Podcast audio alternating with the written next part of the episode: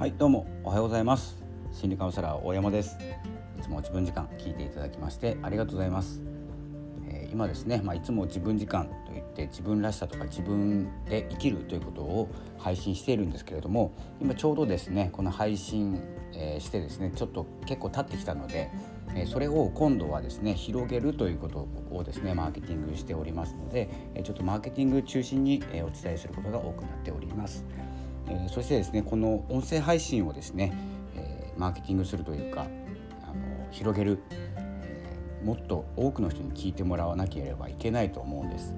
え一プラットフォームの中でですね、え登録した人だけが聞いているとか、えーと、外部からですねどうやって持ってくるのか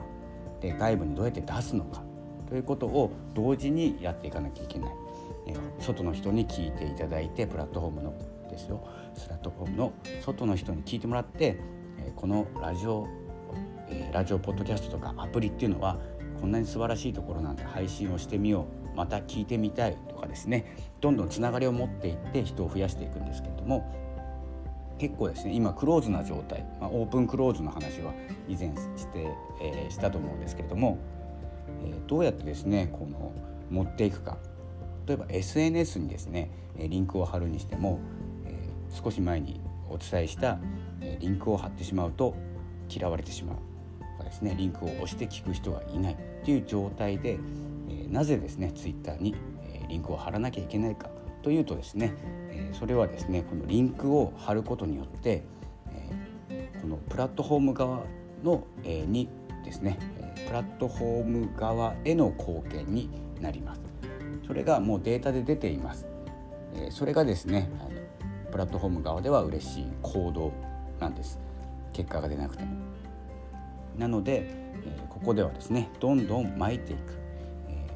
聞かれるということが目的ではなくて目につくところに持っていく。そしてデータを残す、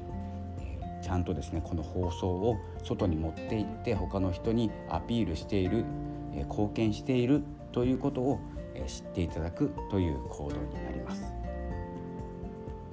なのでえー、ここはですねどんどんあの巻いていくというかですねリンク見れば分かるんですけれどもコピーリンク、えー、ついたリンクをどんどんシェアしていると思いますので、えー、そこをですね、えどんどんアピールしていく。それが、えアカウント自分のアカウントを成長させるとともにですね自分のアカウントを評価してもらう評価が上がる。そしていいところに設置していただける。というですね効果になっておりますので聞いてもらうことを目的としたらこれ意味ないんじゃないかと思ってやめてしまうかもしれないんですけど目的をそこに持っていかずにですね、え、こうリンクを貼ってその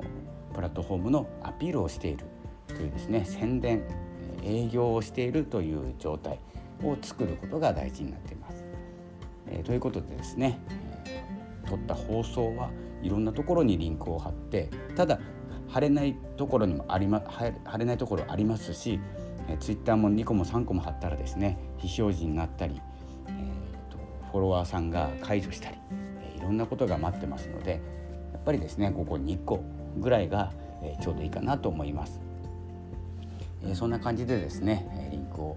どこに貼るかブログだと問題ないんですけどツイッターはあの短い書くスペースが短い中そしてツイッターを見ている方っていうのは音声を聞きたくて見ている方はいなくてちょっとした文を読んでちょっとリムりたいリムるっていうんですかリムったらダメですね、えー、コメントを書きたいっていう方だけなので、えー、だけではないですけどね、えー、そういう方が多いので、え、そういうツイッターを見ている方利用している方はどんな方なのかブログを読んでいる方はどんな方なのかということをですね想像しながらですねマーケティングしていく伝えていくということが大事になってきます。なので一つ一つですねデータを取りながら、え、私もですね、え、皆さんに共有できればと思って行動しております。また良ければ聞いてください。それではまたお会いしましょう。ありがとうございました。さようなら。